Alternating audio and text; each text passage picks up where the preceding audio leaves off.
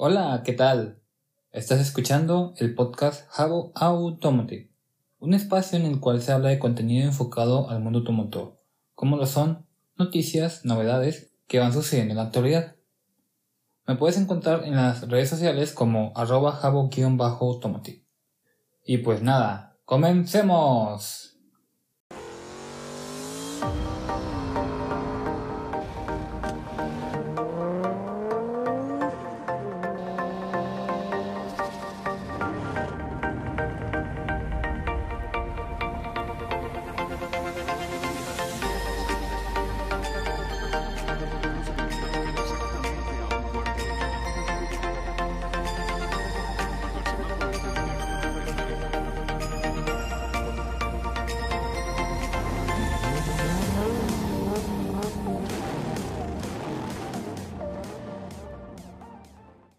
Bienvenidos y bienvenidas a un nuevo capítulo del canal.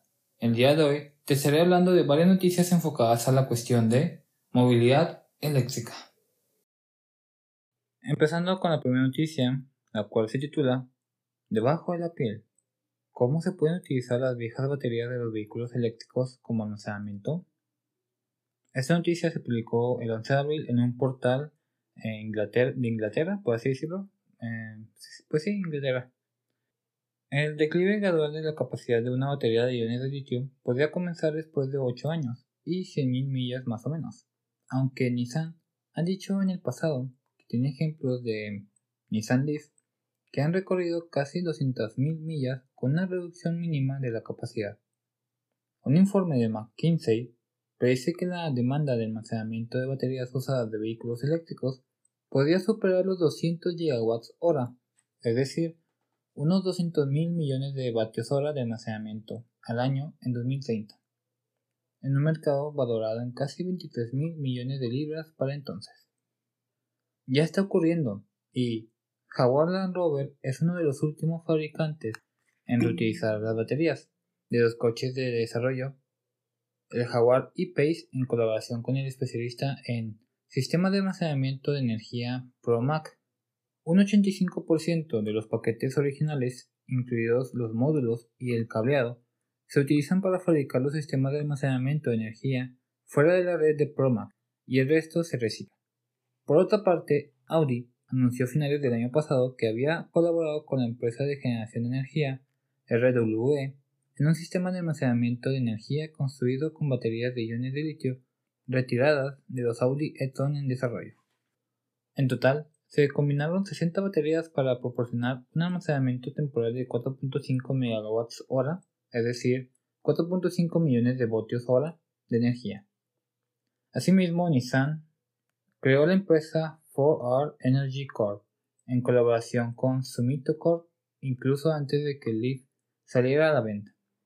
Dado que el Nissan Leaf lleva ya 12 años en producción, las baterías retiradas están disponibles para otros usos. Los componentes de las baterías se clasifican cuando llegan a la planta, y los que obtienen una calificación A pueden reutilizarse como baterías de alto rendimiento para vehículos eléctricos. Los que obtienen una calificación B son lo suficientemente buenas para maquinaria industrial como carretillas elevadoras o para el almacenamiento de energía estacionaria a gran escala, tanto en aplicaciones industriales como domésticas. Por último, Scuda también inició el año pasado un proyecto en colaboración con la empresa tecnológica checa IBG Cesco para así reutilizar baterías usadas de 13 kWh de los híbridos enchufables Super IV y Octavia IV y e inclusive del Enyaq IV EV de 82 kWh. Las unidades de almacenamiento resultantes están destinadas a las concesionarias de Skoda cada una con una capacidad de 328 kWh y una potencia de 150 kWh. Los sistemas de almacenamiento de energía pueden ampliarse o reducirse y su uso reduce eficazmente la huella de carbono de cada batería.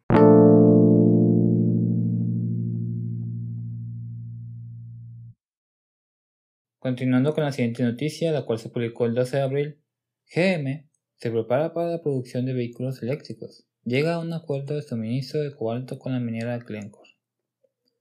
General Motors firmó el martes un acuerdo con Glencore para obtener cobalto de la operación de la minera global Murray Murray en Australia, a medida que aumenta la producción de vehículos eléctricos para satisfacer la creciente demanda. El cobalto se utilizará en los cátodos de las baterías Ultium de GM, que impulsan, pues bueno, la Chevrolet Silverado EV, la GMC Homer V y el Cadillac Lyric. Esto lo comentaron las empresas en un comunicado conjunto. Las empresas no respondieron inmediatamente a las solicitudes de Reuters para comentar el tamaño del acuerdo de suministro.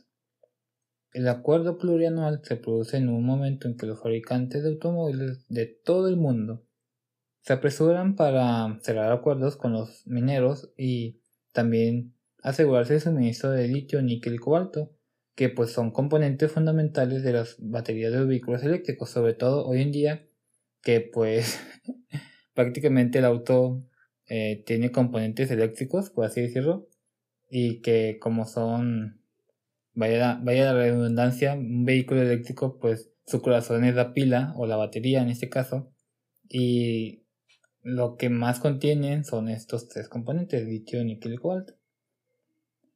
Hablando de su rival, Ford Motor Company dijo el lunes que había firmado un acuerdo preliminar para comprar litio de una instalación de Lake Resource en Argentina. El aumento de las ventas de vehículos eléctricos y la lucha por conseguir materiales en la cadena de suministro han hecho que los precios de las componentes de las baterías alcancen máximos de varios años.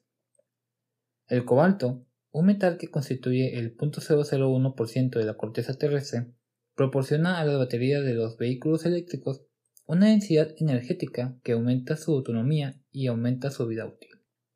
General Motors, que ha diseñado planes para aumentar la capacidad de fabricación de un millón de vehículos eléctricos en Norteamérica para finales de 2025, también tiene un acuerdo con General Electric Company para así desarrollar una cadena de suministro de tierras raras y otros materiales.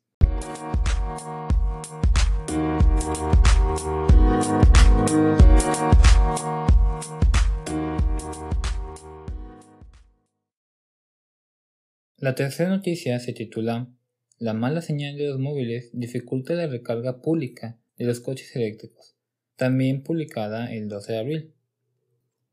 Los conductores de coches eléctricos tienen dificultades para utilizar los cargadores públicos en lugares con mala recepción de telefonía móvil.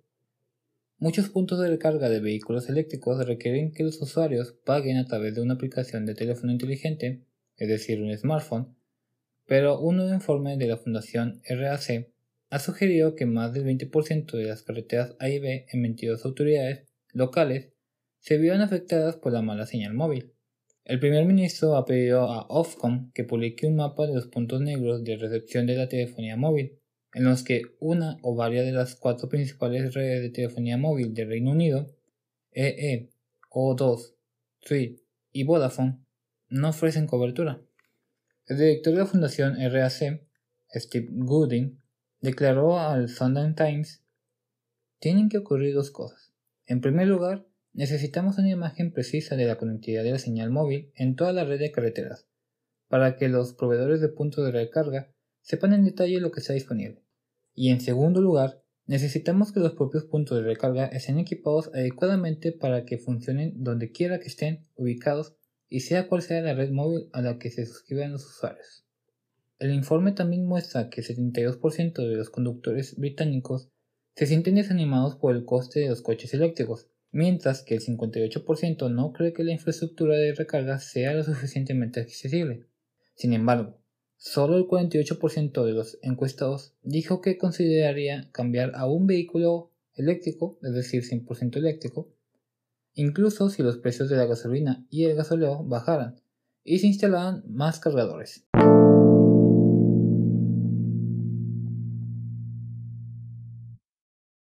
Y pues bueno, la última noticia, la cual está un poquito más larga, que también se publicó el 2 de abril, Nissan se prepara para las baterías de estado sólido de los vehículos eléctricos. Nissan inaugura un prototipo de instalación de producción de baterías de estado sólido en el centro de investigación en la prefectura de Kanagawa. Se tiene previsto poner en marcha una línea de producción piloto de baterías de estado sólido en el año 2024 y el inicio de la producción en masa está previsto para el 2028. varios fabricantes de vehículos eléctricos están desarrollando baterías de estado sólido y están apoyando nuevas empresas que trabajan en sus propias composiciones en un esfuerzo por alejarse de las baterías de iones de litio en los próximos años. La compañía automotriz nipona pretende sacar al mercado baterías de ese tipo en esta década. No solo Nissan, sino que otras marcas tienen grandes esperanzas en los diseños y composiciones las baterías podrían reducir finalmente la dependencia de la industria del litio y otros materiales que son cada vez más caros de obtener o de conseguir. Bueno, aunque obtener y conseguir es lo mismo, pero eh, bueno. Para este año, Nissan espera que el coste de producción de la batería de estado sólido se reduzca a 75 dólares por cada kilowatt hora, posteriormente a unos 65 dólares por cada kilowatt hora, lo que, según la empresa, lo situará al mismo nivel que los vehículos con motor de gas. Al igual que otros fabricantes de automóviles y desarrolladores de baterías, Nissan persigue las baterías de estado sólido. ¿Por qué?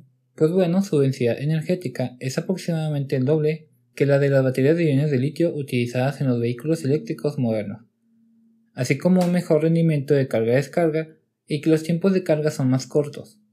Además de que las baterías de estado sólido también prometen ser menos costosas de fabricar, como señala Nissan, aunque por el momento esa ventaja es también uno de los puntos de fricción para su comercialización. ¿Por qué? Pues bueno, una cosa es producir electrolitos de estado sólido en un laboratorio y observar esos tiempos de carga más rápidos, de carga y descarga. Y otra muy distinta es producirlos en masa e instalarlos en los vehículos eléctricos. Nissan ha sido líder en tecnología de electrificación a través de una amplia gama de actividades de I+D, desde la investigación de materiales de baterías a nivel molecular hasta el desarrollo de vehículos eléctricos seguros y de alto rendimiento ha declarado Kunio Nakaguro, vicepresidente ejecutivo a cargo de I+D. La apertura de una instalación de producción de prototipos por parte de Nissan se produce después de que varios fabricantes de automóviles, como lo son Mercedes-Benz y Stellantis, hayan invertido en nuevas empresas que trabajan en baterías de estado sólido, con la esperanza de que una o dos de ellas puedan ofrecer una fórmula de batería ganadora. ¿A qué se refieren con esto? Pues una batería de estado sólido que se puede producir en masa con una relativa facilidad. Pero los propios fabricantes de automóviles también están trabajando en el desarrollo de baterías en una carrera por patentar y producir en masa determinadas composiciones de baterías, ya que la industria de los vehículos eléctricos se dirige a una crisis de litio prevista desde hace tiempo. La búsqueda de tecnología de estado sólido ofrece una salida, a la vez que permite al sector de los vehículos eléctricos crecer sin verse limitado por los volúmenes anuales de litio que se extraen en la actualidad. Una restricción que de hecho limita el número de vehículos eléctricos que se producen cada año. Esta es una de las principales razones por las que la carrera hacia las baterías de estado sólido ha adquirido una nueva urgencia entre los fabricantes de automóviles. Los conocimientos adquiridos gracias a nuestra experiencia respaldan el desarrollo de las baterías de estado sólido y hemos acumulado importantes tecnologías elementales, añadió Nakaguro. En el futuro, Nuestras divisiones de I+D y de fabricación seguirán trabajando juntos para utilizar esa instalación de producción de prototipos y acelerar así la aplicación práctica de las baterías de estado sólido.